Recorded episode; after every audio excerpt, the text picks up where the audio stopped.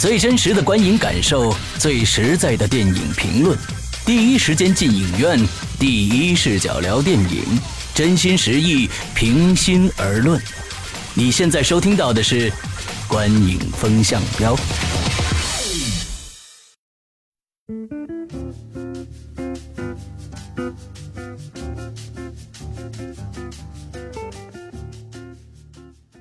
各位听众，大家好，欢迎收听《观影风向标》，我是施阳，我是波米。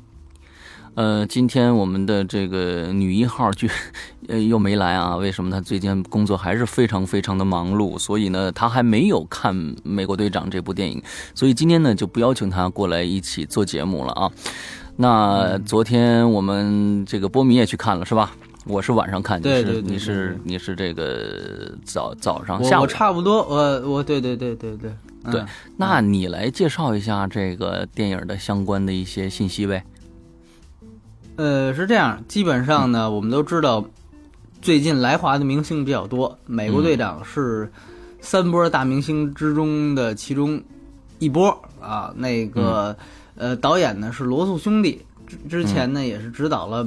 非常不好看的《美国队长一》，然后呢，他们之前其实是干美剧的，呃，就拍的电影是不太多，呃，但是不知道为什么一拍那么烂还能继续留任，然后当然二现在口碑不错，肯定也是由他们俩完成三，嗯，在兄弟导演里边，这算是比较没有名气的一对导演，不多说。嗯，主演呢？呃，出品方是我们都知道是美国的漫威漫威公司啊，它被迪士尼收购了。现在的发行呢，都是由迪士尼来承担。对，呃，复仇者联盟除了绿巨人的单体作品之外，其他的复仇者联盟的人物都是在呃漫威和迪士尼。的手中，现在的版权都是在他们手中。对，嗯，所以说呢，基本上，呃，像我们之后会介绍到的一些漫威的电影，包括像《复仇者联盟二》，都是由这家公司出的啊。那我们知道，它也是一家漫画公司啊。对。然后呢，呃，它的主演我们都很熟悉，之前我们聊过的《雪国列车》的主演啊，克里斯·埃文斯。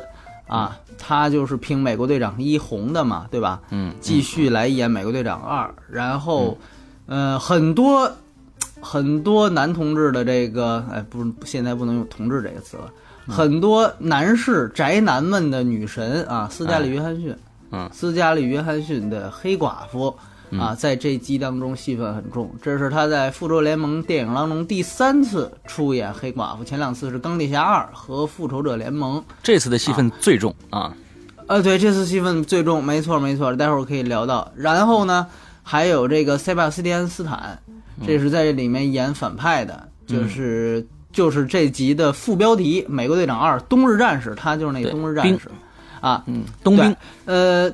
对，这这个我我可以简单说一下，我看的那场，我我看的 IMAX，然后我那场周围的女粉丝，她一出来就叫唤，我特别奇怪，所以我我不知道如果听众里面也有他的粉丝的话，能不能告诉我你们是从什么时候开始喜欢这个人的？因为我回去还特别扒了一下这个人，我发现他没演过什么。就是类似于卷福演过呃夏洛克神探那种神探夏洛克的那种那那那种剧，我发现他好像没怎么演过那种剧，不知道为什么那么多人喜欢，我一出来就叫唤。对，然后然后当然还有我们非常熟悉的呃这个这个老黑呃塞缪尔 L 杰克逊，他当然还是演了这个这个神盾局的头啊，这里面戏份也是最重的一次。对，然后呢？啊，还有一位老戏骨，也是拿过奥斯卡最佳导演奖的罗伯特·雷德福。这个，如果你稍微关注一下美国的独立电影的话，呃，会知道这个人啊，他是一个真的是在这里面影坛泰斗的地位了啊。嗯嗯。所以说，这基本上就是这个电影的主要阵容啊。嗯嗯，对，嗯嗯嗯嗯，不错，这介绍的非常的非常的清楚啊。之后，那咱们废话不多说啊，咱们还是以我们的惯例来评分。呃，首先是剧情，你打多少分？剧情我给七分啊，跟我一样，我也是七分。来，先说说你的感受。嗯，首先呢，呃，我们都知道这部《美美国队长二》呢，它的口碑是非常好的。嗯，北美呢，到现在，呃，刚刚上映，它的这个口碑也一直不错。嗯呃，这个呢，这个电影呢，确确实实，首先来说，要比它非常不怎么样的《美国队长一》要强。我相信呢，这应该是看过的人的共识啊，对对这应该是对对看过的人的共识。呃，呃，因为一呢，说句实话，它不是说。就是说，它比一强，不是说这部就好到多好，而是说一实在太烂。因为一它主要要承担一个，就是说要介绍美国队长身世的这么一个任务。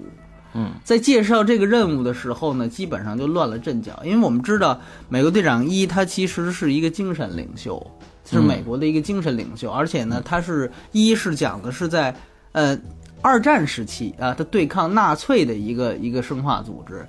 对，呃，跟这集也是有密切相关的啊，我就不多剧透了。嗯呃，所以说他基本上无论是人物的风格，包括说台词的这种这种设计感，以及整个电影的这种基调，基本上是在一个类似于二战的年代戏和超级英雄戏里面嗯要做这样一个转换，所以那个时候就乱了阵脚。哎，这个是美国队长一不太好的地方。那这一集，简而言之，我不剧透，但是说他的风格，很多人都提到了，说他模仿了一个很著名系列的电影，就是《谍影重重》。啊，这个我是非常认同的，这个我是非常认同的，就是这一集里面，美国队长由一个精神领袖，他试图把他变为一个啊有一些众叛亲离，甚至是要反叛者。扛起，哎，对对对对对，一些这种这种和世人的眼光和同事的眼光相悖的这么一个角色。那这个这种孤胆英雄，甚至说是这种呃背叛的这种角色，只能孤、孤胆的去去去证明自己清白的这种这种套路，和这个《谍影重重》是非常像的。嗯呃，最后呃这里不剧透的一说说说的一点，就最后你记得呃他掉到水里面，啊呃当时我们就就一直在想，哎他怎么不动唤？你明白吗？啊我们就期待着。《谍影重重》最后那个警报的那个主题曲啊对对啊，可以响起，然后他就他他就在水里就游，非常非常的像，就是说从整个电影的基调到这种具体的致敬段落，它都非常的呃与《谍影重重》贴近，包括它的场面调度，它动作戏的场面调度，嗯这种快速的剪辑方法。所以说呢，呃，但这里面也有一个问题，这个我们待会儿可以提到，就是说它呢不像《谍影重重》那样的一致。就《谍影重重》，它是一个比较现实的戏，尤其是后两部，所以它在打斗风格上也是非常现实的。它没有更多酷炫的动作，但是美国队长就不一样。美国队长他在具体的动作设计上又有一些耍酷，对，就他的设计感又比较强，这个和他所在影片大格局上想赋予的那种沉重气质就不搭了。所以这个是这个电影我觉得它成不了经典的一个原因。它整体的风格偏向于《谍影重重》，证明他有一些想法，有一些想法。这个我觉得是必须要肯定的一点。嗯，呃，具体的动作设计呢，说它炫酷也好，确实也够好看，确实也够好看。但是这两者不搭，使得它无法成为《谍影重重》那样一部，就是说可以在影史上留下点什么的电影。嗯，所以它的七分，我觉得基本上给它定位在一个很好看的爆米花电影，那就这么一个级别。哎，对对，对，非常好看的你来看看爆米花电影，非常准确。嗯，嗯对对对对对对对，嗯，好，我我我说说我在我说我的之前呢，我跟大家说一下，有有些朋友又会又会说了，说哎，你们这个给美国队长打分怎么比那个白日焰火什么的还高呢？我跟您说啊，这个其实是源于类型片的不同。不能说拿一个艺术片来跟一个爆米花电影来相比，在但是爆米花电影呢，在这里边我们只跟评级的，比如说我们只跟这些娱乐片，比如说漫画英雄系列的这种打分来来相比，但是你不能跟白日焰火啊或者什么等风来这种片子来去去相提并论啊。所以，所以我来说说我的感觉。我看完这部电影以后呢，给他下了，就是它有三个模式啊。第一个呢是美国主旋律，我觉得啊。啊，第二个呢就是侦探片儿，不是呃呃，对，就是就是第二个就是间谍片儿啊。刚才咱们这间谍东我已经波米已经说了，第三个呢，这才是这个我们的漫画英雄啊。其实，在在这里边呢，这三个漫画英雄啊，猎鹰。黑寡妇加上美国队长这三个人，其实是这个在漫画英雄里算是非常弱的人，就是他们并没有什么太多的超能力啊，怎么样，怎么样，怎么样的，都是借助一些道具或者本身的一些技能啊。所以呢，呃，这个漫画英雄的这种感觉是放到最后的。对对对对，呃，另外我觉得他编剧上他把这些人的一些特点都揉揉进去以后，我觉得。呃，其实有很多漫威的这个看漫画长大的漫威的这个朋友，其实可能我觉得不会接受，有一些有一些地方可能不太会接受啊。虽然他引出了很多很多的呃这个新人物，呃，我我我我我不知道大家注意没注意啊？这里面有个戏份很少的人，是演这个 Revenge 美剧啊 Revenge 的复仇的那个女主角，她在里边演的那个沙朗卡特。这个人其实，我觉得可能他在第三集会有相当重的戏份。为什么？对，这沙朗卡特是他二战时候那女朋友的侄女。啊，对对对对对，他最后也当了局长。好像是我听我我我看的，我看的，我记得我的记忆里面是说，是他最后也当了神盾局还是什么什么特工组织的一个局长。他跟这个其实他跟美国队长之间的戏非常非常的重，在这个呃漫画里边呢，是最后他还生了这个美国队长的孩子，没有生啊，怀孕了，但是流产了啊。其实他们之间的感情纠葛非常的多，呃，这个。而且它里我，但是我觉得它里面这个猎鹰的这个引引入，呃，稍微有点儿，嗯，有点突兀。我觉得他总是在想用一个新的电影手法去把这个漫画改编，漫漫画原来的情节改编进来，这个人物的引进改编。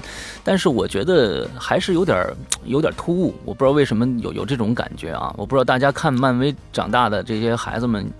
有没有这种这种这种这个感受？总体来说呢，这部电影为什么打七分？嗯，这个相对稍稍微低一点的分我就觉得它这个有点大杂烩，大杂烩的感觉特别的浓，所以就就打这个分数吧。嗯，对它其实我再多说一句，它其实你看，漫威在复仇者联盟之后。就复仇者联盟第一集之后，现在开启了等于是二点零时代嘛？二点零时代的五部电影，以复仇者联盟二奥创世纪、奥创时代做这个第呃就是最后一部，然后在这之前推出四部单体，现在已经推出了三部。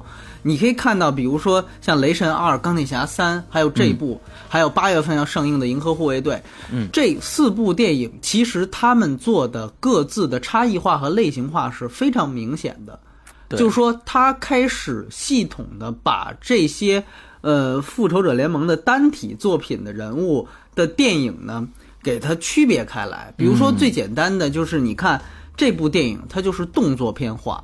就它的动作片化是特别明显，所以为什么刚才我提到这个谍影重重啊？它其实是就像你说的，它是一个间谍片。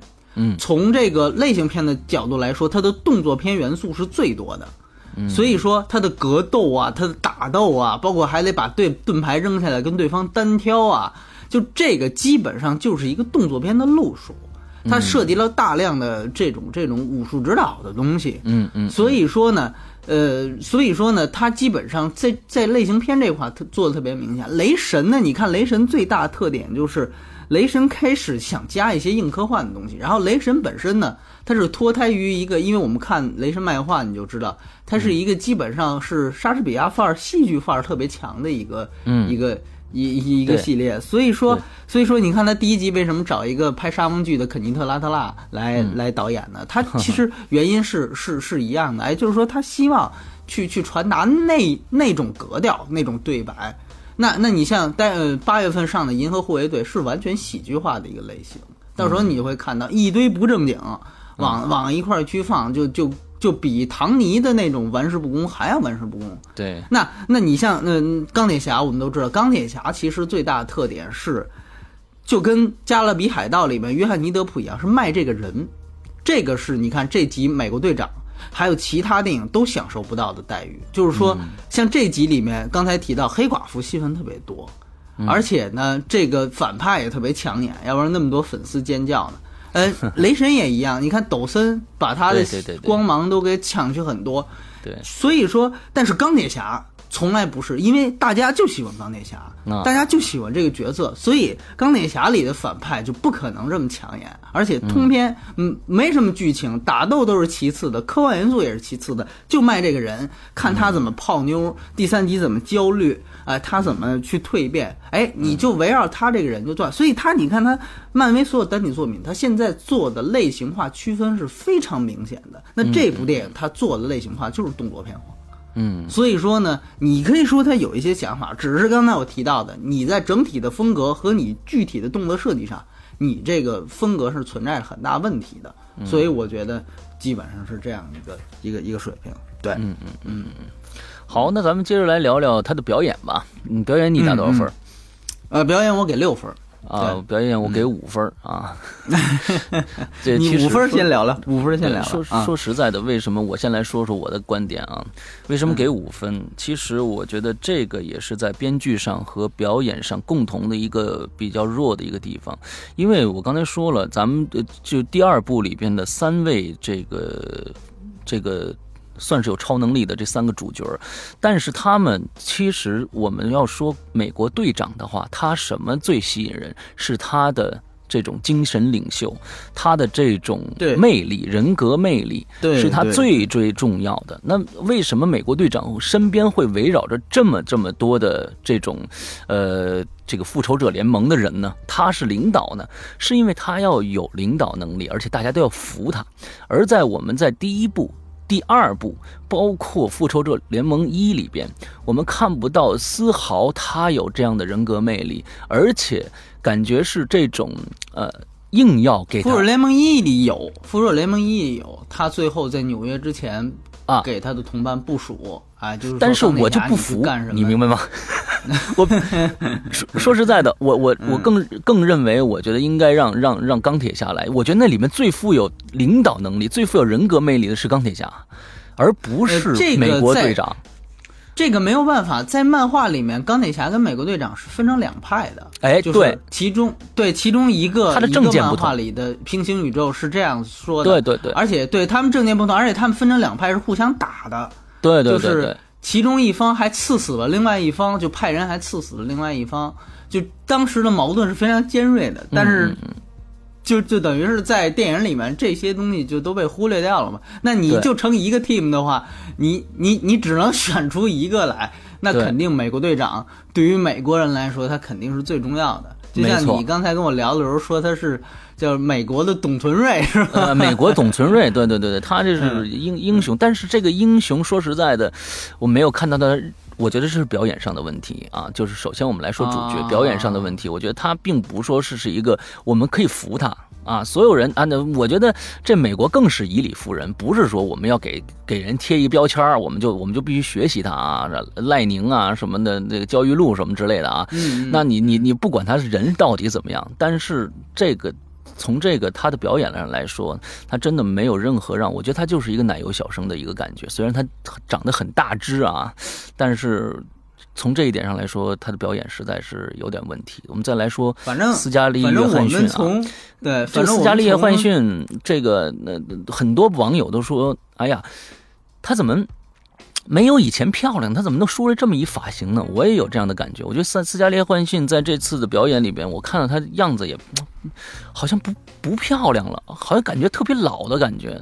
我这剩下的有这个感觉，对 Samuel L. Jackson，呃，我觉得 Samuel L. Jackson 在在这个里边表演的还挺好的，就是尤其他中间那段，就是呃开始那段被车追逐那段戏，还是挺精彩的啊，我觉得。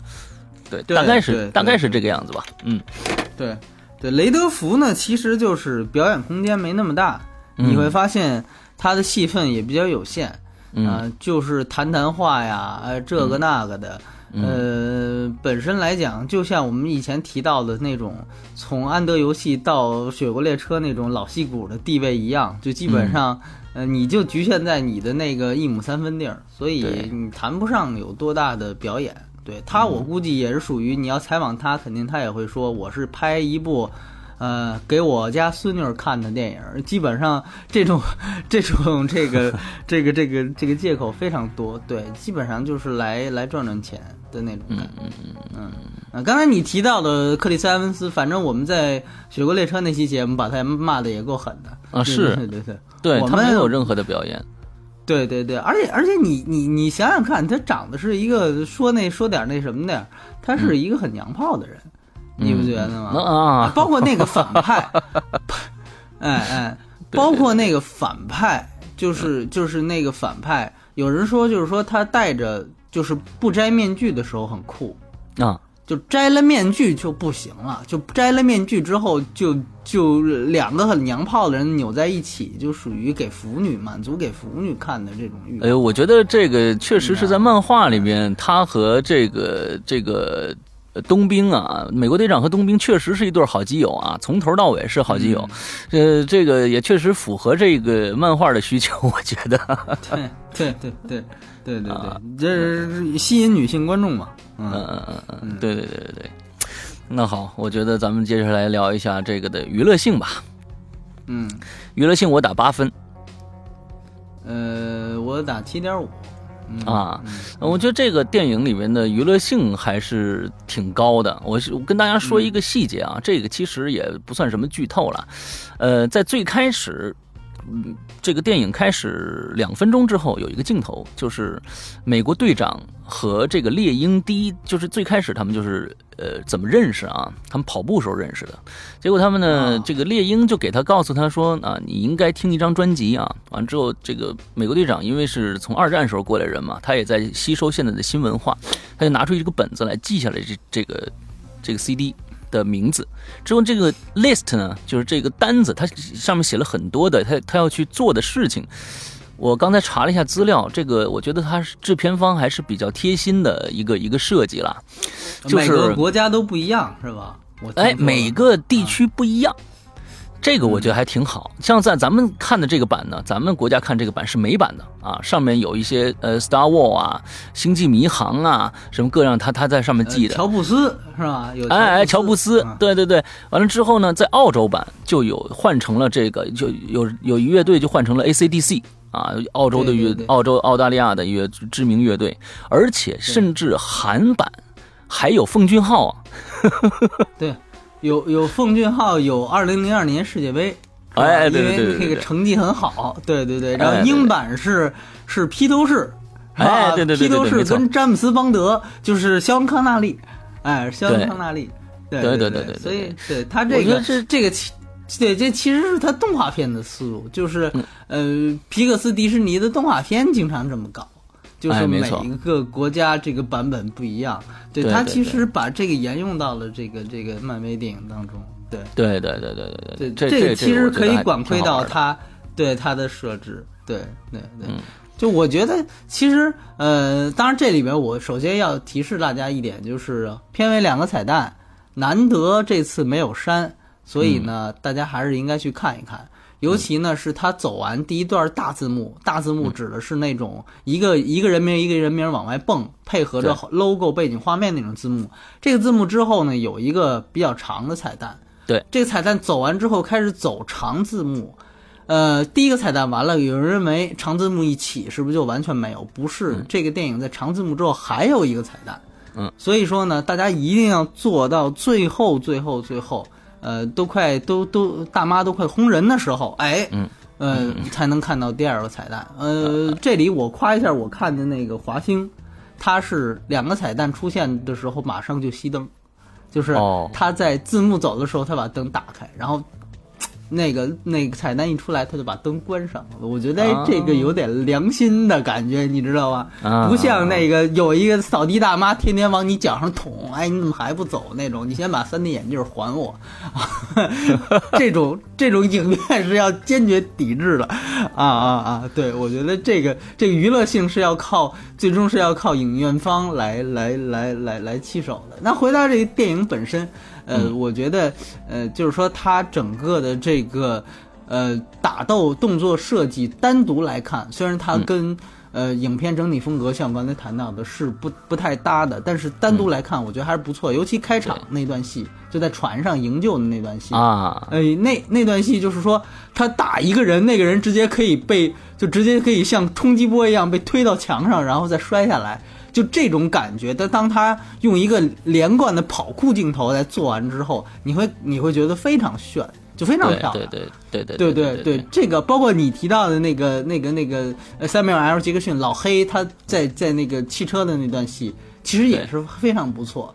对他和那个呃人工智能的那个汽车有的那种对话，中间还有那个那搞笑交流啊，什么没坏啊，就那种呃那个这个我觉得是大家 到时候可以去看的。我觉得从具体来讲，它每个段落都很有意思。但是呢，我不得不说，我和我周围的人呢，在中间看的时候都有一点点睡着，这可能跟我们工作的关系。但是说呢，确实实确确实实，它这个情节呢，相对来说也不是那么紧凑。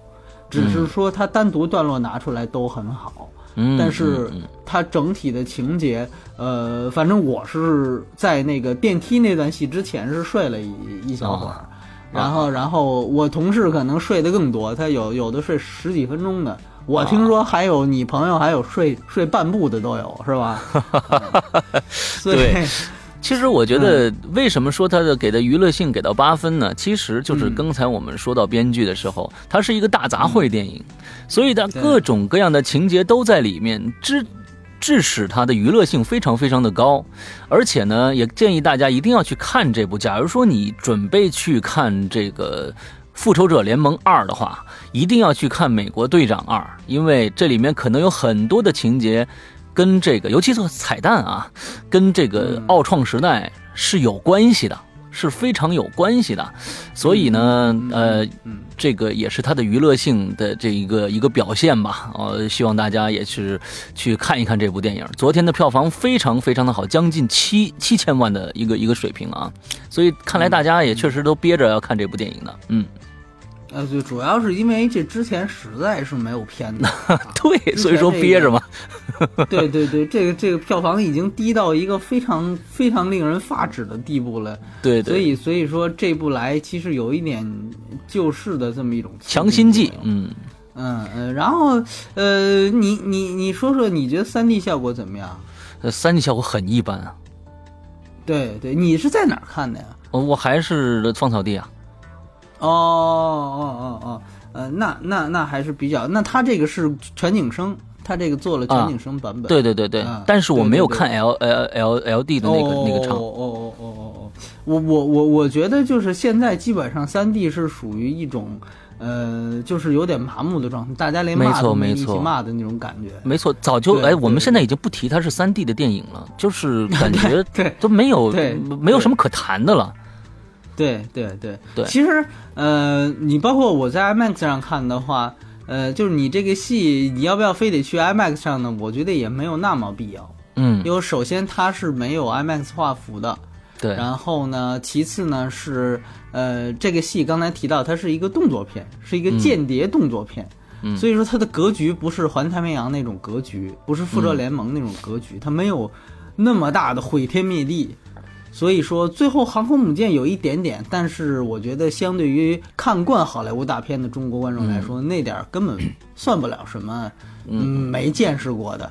所以说，呃，这个戏基本上，呃，你找什么版本都可以。当然了，还是那句话，嗯，你那个附近的电影院要是三 D 普遍就把灯泡只开一个或者调的很暗的话，那还是应该炒一个正规一点的，要不然的话会给这个电影扣分。对对对对，哎，这儿咱我我问波米一个问题啊，哎，我不知道你了解不了解，是这部电影《美国队长二》是发生在这个复仇者联盟之前还是之后的事儿？之后，之后，之后，它是这样，就是说复仇者联盟它作为一个节点，它是漫威一点零的结局终结。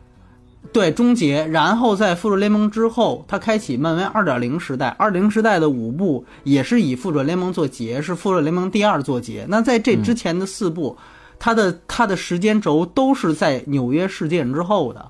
所以钢铁侠三为什么焦虑？对，钢铁侠三为什么焦虑，包括雷神跟他的这个呃跟洛基，我们知道复仇联盟的反派就是洛基嘛，啊，为什么会有进一步的这种发展？他为什么开始被铐起来？这都是发生在纽约事件之后。这部电影也一样，就为什么他设置了一个大的反恐的环境？这种反恐环境甚至是有点草木皆兵的。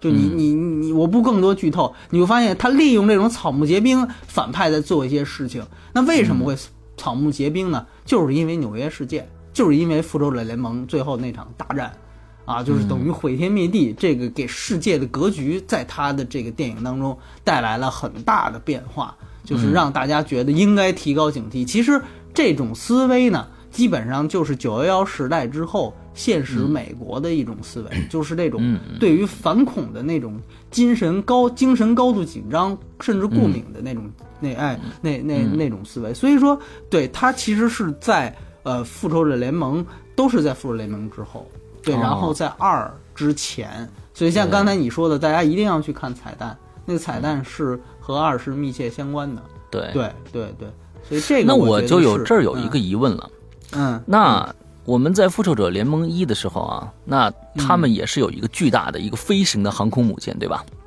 呃，对对，那那他为什么在第二部美国队长里面，他看到这些航空母舰会那么惊讶？他好像没见过一样，我当时有一个错觉是啊，这难道是在美这个复仇者联盟一之前的事儿吗？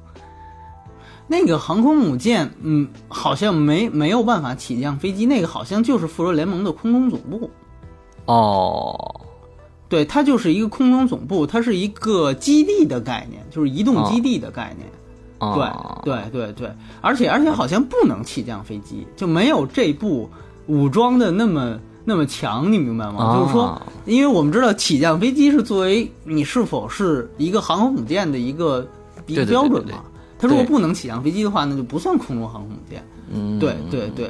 所以我印象当中是是这么一个一个一个区别。而且而且，就如你说的，就是说这部里边那三部航呃那三个航空母舰是可以一下子屠城的那种那种航空母舰。对对对。就是说，如果当时基地就已经武装的这么牛逼了。那纽约事件的时候，基地就可以飞过去，就帮着干很多事情了。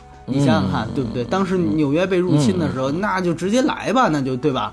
这个这个可能就好办很多。就按照今天的这个这个它里面的这种武装级别来讲，对，所以它我觉得其实基本上可能是呃，就是刚才不是提里面也提到说托尼斯塔克给了一些意见嘛，对吧？就是说他可能就是因为一的那个。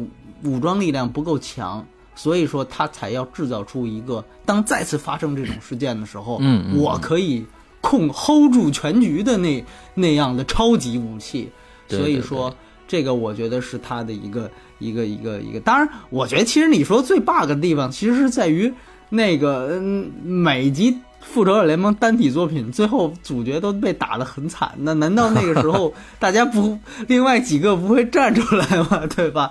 这个是我觉得你不能细想的地方，你不能细想。我就昨天有这样的一个非常非常强烈的想法，我说好，你们这帮人都去哪儿了？对对，你随便出来一个人，这这仨人也不不至于这么惨呢，是吧？对对对对，而且 而他这里面有一个就剧情你不能细想的地方，就在于。他是要全程通缉啊，这个这个有点剧透，就是说，呃，就是说，问题是，每一个美国队长是一个精神领袖，嗯，你是可以随随便便去反对一个精神领领袖的吗？这是不可能的。对，这美国民众知道的话，是没有人去去尊重你的，哪怕在复仇联盟内部。他是这样的，他是这样的，呃，他抓这个美国队长不是全民通缉。而是内部啊，对对，他是全局全局通缉，对啊，对全局通缉，对，他是内部通缉。他其实有，所以对他在最后有个情节抓抓美国队长那时候，他那个人说了一句说不要在这儿，不要在这儿，他是怕老百姓看到。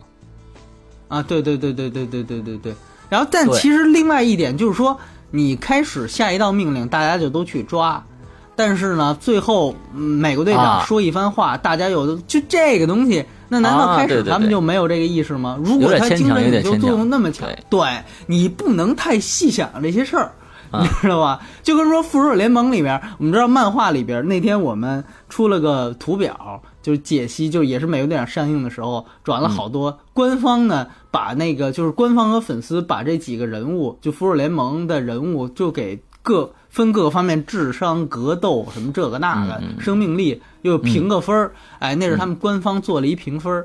完了之后，里边就就特别有意思，就是在漫画里边明明是复就是绿巨人是最厉害的嘛，对吧？我们都知道他是有一个是有一个 bug 设定的，就是敌人越强我越强，就是。敌人给他发的大招就是越厉害，他就能够把那些大招转化成自己能量，变得越厉害。就只要这个设定在漫画里一直有，他就是最厉害的。他他他那个你你就熟悉漫画漫威宇宙人知道，他最后打通了七层宇宙，最后打到了宇宙元神。宇宙元神就是作者，宇宙元神就是作者，就是最后他是跟作者打了个平手。就这个是没有，就是只只有。只有他一个人可以做到，所以绿巨人是最厉害的，就是呃，他都是宇宙那么来回空间跳转，所以你可以想到一个问题，那为什么要复仇联盟呢？对吧？纽约事件也好，这个那也好，绿巨人一人不就能荡平了吗？对不对？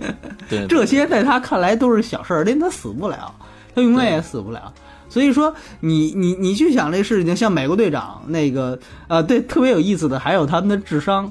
就是那个官方给出的雷神的智商最低的是二，你知道吗？锤哥的智商是二，呃，那个那个呃，寡妇的黑寡妇的智商是三，啊，就是呃，美队的智商也是三，所以这个里面是有问题的。就是说，你刚才就跟你刚才提到的一样，就是说美队呢，一方面他应该有很强的领导能力，对这个呢，按说智商应该是不应该太低啊，就是说。就是说那个，而且像这集像你说的问题是没错的，就在飞机上部署了一下，就是救救人之前他是部署了一下，后边就没有部署了，后边就是谍影重重了，你知道吗？就是自己还得顾着逃命呢。对对，呃，就就就这个是是他这个一个问题。但另外一个，他们说美国队长说智商有点低，是因为他没读过什么书。你明白，这就是他那个备忘录，就是你刚才提到各个国家不不同那个本儿的作用。嗯，就是说，第一呢，他本来作为一个士兵，他就没接受过什么文化；第二呢，就是说他又被冻冻了半个世纪，醒来之后已经跟现实世界脱节了，很多思维方式是是他根本接受不了的。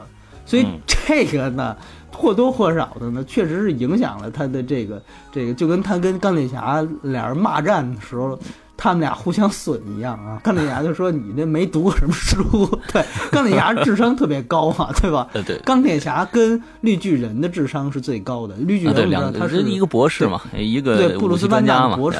对对对对，所以他俩是，你看钢铁侠三最后是俩人还有一场心理对话，一心理对话，哎。他俩智商是一个级别，然后美国队长看着就比较肌肉男，比较愣，和锤哥就属于，对 他们就属于一个层次的。对对对对。所以说，所以说这就是回到刚才一个话题，为什么在他们电影当中反派都比他们要出彩？就这集是黑寡妇，呃，锤哥那集是抖森一样，就是反派实在都比他们甚至还厉害。所以说，就有这么一个戏份的瓜分，对对。好，嗯，我们今天聊了很多啊，关于这个漫威的动画也好，关于美国队长也好，那么希望大家呢可以去电影院里面去看一看这部电影，其实还是很值得去看的。嗯，那我们尤其近期，对。今天的节目到此结束，希望大家快乐开心，拜拜，小长夏开心。